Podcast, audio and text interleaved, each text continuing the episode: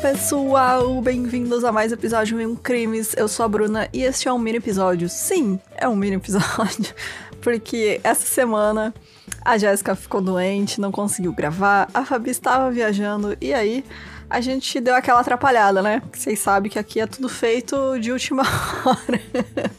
então, é, essa semana tem mini, mas semana que vem a gente volta à programação normal.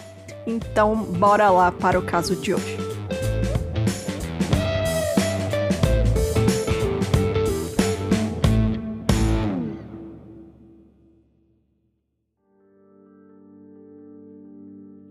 O Theodore Maher, ele nasceu em 9 de junho de 1958 em Auburn, que fica no estado do Maine, nos Estados Unidos. Ele cresceu no Maine e também na Califórnia, até que a família dele finalmente se acomodou no norte do estado de Nova York, quando ele tinha 12 anos de idade. Quando ele chegou à maioridade, o Ted, né, como eu vou chamar ele daqui para frente, porque ele era conhecido assim, ele entrou pro exército americano nos anos 70 e ele era um agente das forças especiais que são conhecidos como Boinas Verdes. Depois de cumprir esse serviço militar, o Ted estudou enfermagem na Dutchess County Community College e também na Pace University. Ele estudou em dois lugares diferentes. Durante esse tempo, ele se casou duas vezes antes de se formar. Até porque ele entrou na faculdade um pouco mais velho. E ele teve um filho em um desses casamentos. Até que em 91 ele conheceu a Heidi Wustral na faculdade também. Eles se relacionaram, mas acabaram se separando e foram se reencontrar dois anos depois, quando ambos estavam trabalhando no Hospital Presbiteriano de Nova York. O Ted e a Heidi se casaram em 12 de dezembro de 93 e tiveram dois filhos juntos enquanto eles estavam vivendo em Stormville, que é uma cidade do estado de Nova York. Enquanto o Ted trabalhava na unidade neonatal do Columbia Medical Center, ele encontrou uma câmera fotográfica num dos quartos, né, que havia ficado uma mulher lá que teve filhos. Então, a família deixou para trás uma câmera e ele pegou a o rolo de filme dessa câmera e mandou revelar e aí ele encontrou o casal, né? Foi atrás deles e entregou as fotos para eles reveladas. E eles ficaram muito felizes, né? Ele, esse casal eram a Laura e o Harry Slutkin.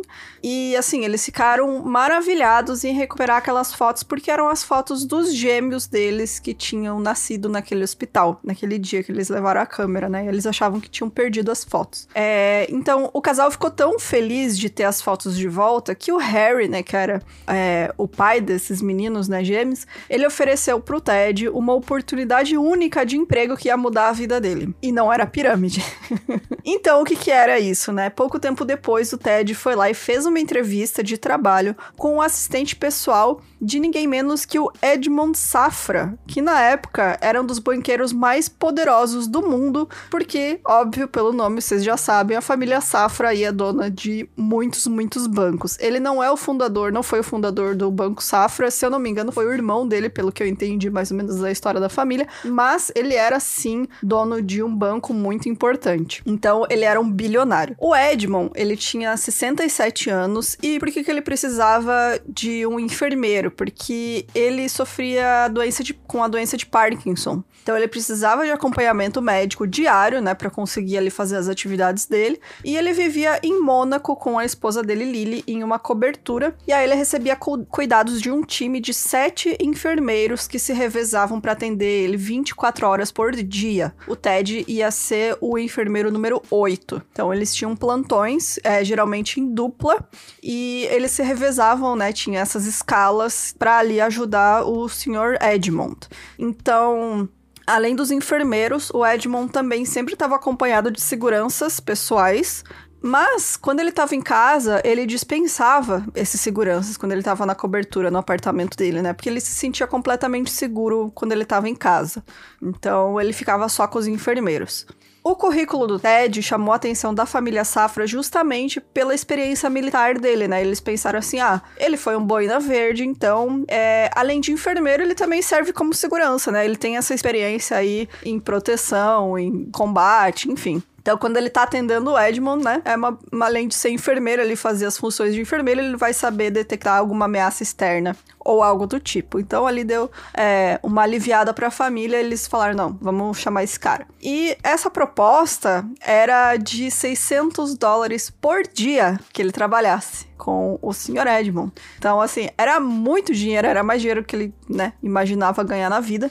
E só que o único porém era que ele precisava se mudar imediatamente para Mônaco. E o Ted, ele tinha algumas dívidas legais por conta da batalha judicial que ele tinha com a ex-mulher, né, por conta das visitas, né, que ele tinha que fazer ao, ao primeiro filho. Então eles estavam lutando na justiça para quantas visitas ele podia ter, enfim. E ele estava devendo esse dinheiro. E também ele sabia que em breve os trabalhadores do hospital onde ele trabalhava iam entrar em greve. Então é, caiu como uma luva assim essa vaga para ele, né? Era a oportunidade perfeita para a vaga perfeita e ele acertou, aceitou a proposta. Bom, seis meses depois disso, né, que ele fez essa entrevista, ele já estava trabalhando, né, para o senhor Edmond Safra. E em 3 de dezembro de 99, ele foi escalado de última hora para trabalhar no turno da noite, atendendo o Edmond junto com outra enfermeira chamada Vivian Torrente. Às 4h49 daquela madrugada, o alarme de incêndio do apartamento foi acionado. Dez minutos depois, às 5 da manhã, a Vivian, ela usa um celular que o Ted deu para ela para ligar para a enfermeira-chefe, né, a Sônia Casiano. Na verdade, ela não era chefe dos enfermeiros, ela era a responsável pela escala de todo mundo, era ela, ela que mantinha, assim, é, tudo certinho, né? Ela não era chefe dos enfermeiros, mas era a responsável. Então, é, ela ligou, né, pra, pra Sônia e a Vivian tava em um armário com o Edmond, aqueles armários que você entra, né, de gente rica. então, eles usaram meio como um local seguro para ficar lá, eles, eles se prenderam lá, ela ficou lá com o Edmond e ligou pra Sônia e falou, ó, o chama a polícia porque o, o Ted tá machucado. Ele disse que foi atacado por invasores. E a gente está, né, se escondendo ali esperando a polícia chamar a polícia. Nos próximos 90 minutos, a Vivian fez mais cinco ligações de dentro desse armário que ela estava com o Edmond. O Ted, então, ele depois que ele apareceu com facadas pelo corpo, deu o telefone para Vivian, mandou eles se trancarem no armário. Ele desceu até o lobby, né? Ele estava sangrando e aí ele encontrou a polícia e ele contou essa versão, né, que teria sido atacado por invasores e aí ele foi levado para o hospital para tratar, tratar os seus ferimentos. Os policiais, com essa informação de que haviam invasores no local, possivelmente armados, fizeram uma busca né, em cada andar, fizeram ali, passaram o pente fino no prédio para encontrar esses invasores. E eles até então não sabiam que o Ted também havia colocado fogo em um lixo do banheiro do apartamento para ativar o alarme de incêndio. A lógica dele não faz sentido nenhum, não tem lógica, na verdade. Depois eu vou explicar o plano dele. Mas sim, ele colocou o fogo no lixo do banheiro. Às 5h24 da manhã, vários moradores de prédios vizinhos já tinham ligado para os bombeiros para reportar que tinha fumaça vindo da cobertura, né, da família Safra. Mas a Vivian, né, que era a enfermeira que ainda estava no armário com o Edmond, ela fez outra ligação para Sônia e ela não menciona nenhuma fumaça. Então, onde eles estavam não havia chega chegado nenhuma fumaça e ela ela acreditava que tinham invasores, né? Então eles estavam lá dentro daquele armário esperando serem resgatados pela polícia para poder sair em segurança. O Edmond ainda tá calmo nessa ligação e ele só pede que a polícia chegue logo, né, para que eles possam sair com segurança. Os bombeiros chegam às 6h15 da manhã e começam a combater o incêndio a esposa do Edmond, ela tava. A Lily, né? Ela estava em outra parte do apartamento, então ela conseguiu sair é, ilesa, né? Ela percebeu o incêndio e conseguiu sair. E às seis e meia, 15 minutos depois que os bombeiros chegaram, a Vivian faz a última ligação dela. E aí é possível ouvir o Edmond tossindo ao fundo. Então eles ainda estavam naquele armário, né? Somente às 7h45 da manhã, os bombeiros finalmente controlam as chamas e conseguem ter acesso a esse armário onde a Vivian buscou refúgio com o Edmund, onde os dois foram encontrados sem vida após morrerem sufocados com a fumaça do incêndio. Eles ficaram lá esperando a polícia chegar porque eles acreditavam que tinham invasores, né? Pessoas tentando matar o Edmund ou sequestrá-lo, enfim. Nada nessa história fazia sentido, obviamente, principalmente porque nenhum invasor foi encontrado, a polícia procurou em todo lugar, não achou nada. Não tinha sinal de invasão, e também porque os ferimentos do Ted, quando foram analisados ali, é, eles perceberam que eram auto-infligidos, né?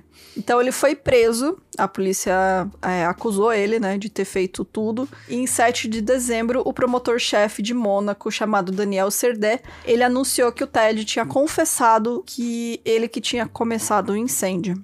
Então qual era esse plano dele, né? Ele, na verdade, queria fama e reconhecimento da família Safra, porque ele estava com medo de perder o emprego.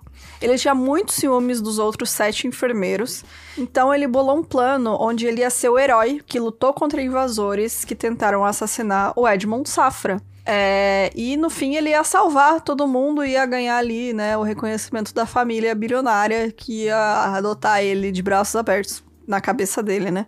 Então, óbvio que esse plano não deu certo e ele acabou assassinando o Edmond e a Vivian, né, que era outra enfermeira. O caso, obviamente, atraiu a atenção imediata da mídia e o julgamento do Ted foi chamado de o julgamento do século. Isso lá em Mônaco, né? Mas a, a, a imprensa internacional toda estava de olho.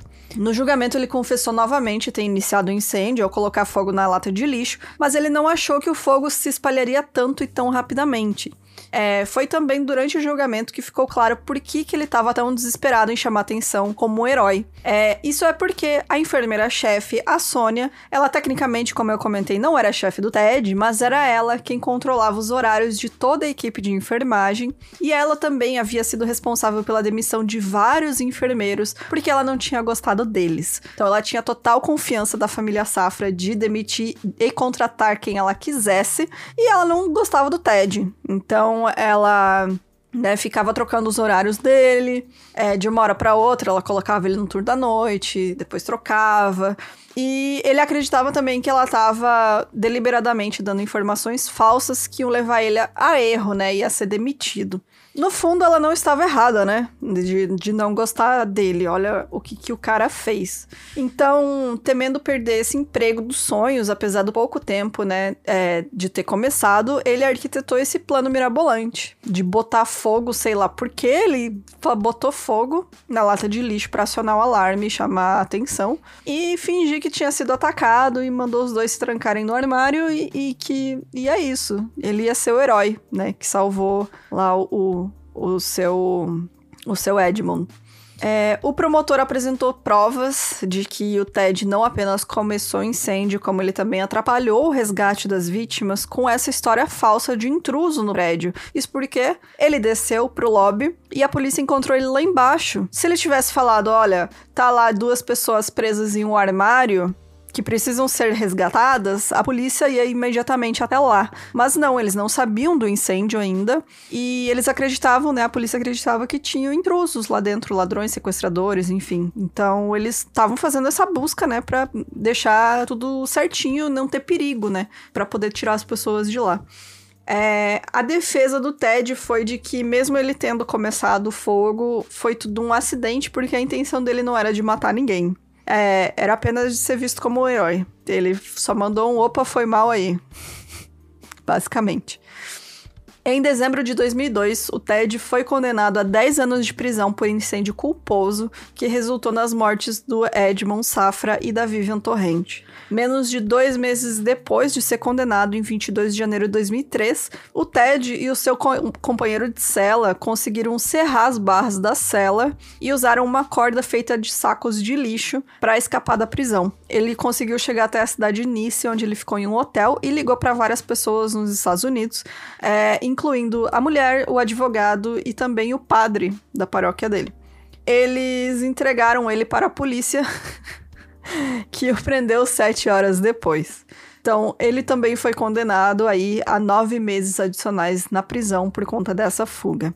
O Ted foi liberado da prisão em 2007 e retornou para os Estados Unidos, onde ele deu diversas entrevistas afirmando que ele era inocente e que tinha sido coagido a confessar. E aí veio uma controvérsia muito grande nesse caso, que é durante esse tempo que ele ficou preso, é, esperando o julgamento, É, foi mais de dois anos, né? Esse período que ele ficou preso. É, aconteceram muitas especulações ali sobre o que realmente havia acontecido. Porque dias antes da morte, o Edmund Safra tinha finalizado a venda do banco Republic National Bank, né? Que é, tipo, era um contrato milionário, ele vendeu para o HSBC. Então, é, as pessoas diziam que ele tinha inimigos, né? Por conta desses negócios que ele fez. E também porque em 98, o banco dele, que era o Republic Bank, fez um, um relatório pro FBI que começou na, uma investigação na possibilidade de uma, um esquema de lavagem de dinheiro, né? De uma máfia russa. Então, ele entregou os caras, né, que levaram a essa investigação, enfim, é, o FBI acabou ali descobrindo um esquema de mais de 6 bilhões de dólares que estavam sendo lavados, né, pelos russos. Então, assim, falta de inimigos realmente ele não tinha, mas mesmo assim, é, não tem dúvida sobre quem fez isso, né? Foi o Ted. Ele estava lá. É, ele tinha essa história mirabolante, ele tinha um motivo. E é isso, né? Não foi, não foram, não foi a máfia, não foram outras pessoas, foi realmente foi ele. E em 13 de junho de 2022, logo aí, né, dois anos atrás, o Ted foi preso novamente no Texas, agora usando o nome John Green, e ele foi acusado de roubo, furto e falsificação e fraude, porque ele sequestrou três cachorros, que são cães de busca e resgate, que são especialmente tre treinados para isso, né? E esses cães eram da, da ex-mulher dele, e aí ele sequestrou esses cachorros, sei lá por quê, e foi preso. por conta disso. E é isso, gente. Eu encontrei aí esse caso, achei bem interessante porque realmente o cara fez um plano na cabeça dele, acreditou que aquilo ia dar certo e podia muito bem ter ficado fazendo o trabalho dele, né? Faz o teu trabalho direito, você tinha ali a oportunidade única de ganhar muito dinheiro e mas não, né? Nunca tá bom. As pessoas sempre aí buscam muito mais do que elas precisam. Então, semana que vem a gente tá de volta. Se você que tiver qualquer sugestão de caso, manda pra gente no e-mail milcrimes@gmail.com. Se você tiver historinhas para mandar, manda no milmedinhos@gmail.com. Se você quiser nos apoiar, a gente aí precisa mais do que nunca do seu apoio para manter o podcast, para crescer. É, entra lá no nosso site milcrimes.com.br, tem vários sites que você pode usar para apoiar, o que fica melhor para você. E qualquer valor é bem-vindo, vocês sabem disso, né? Então é isso, gente. Beijos, até semana que vem. Tchau, tchau.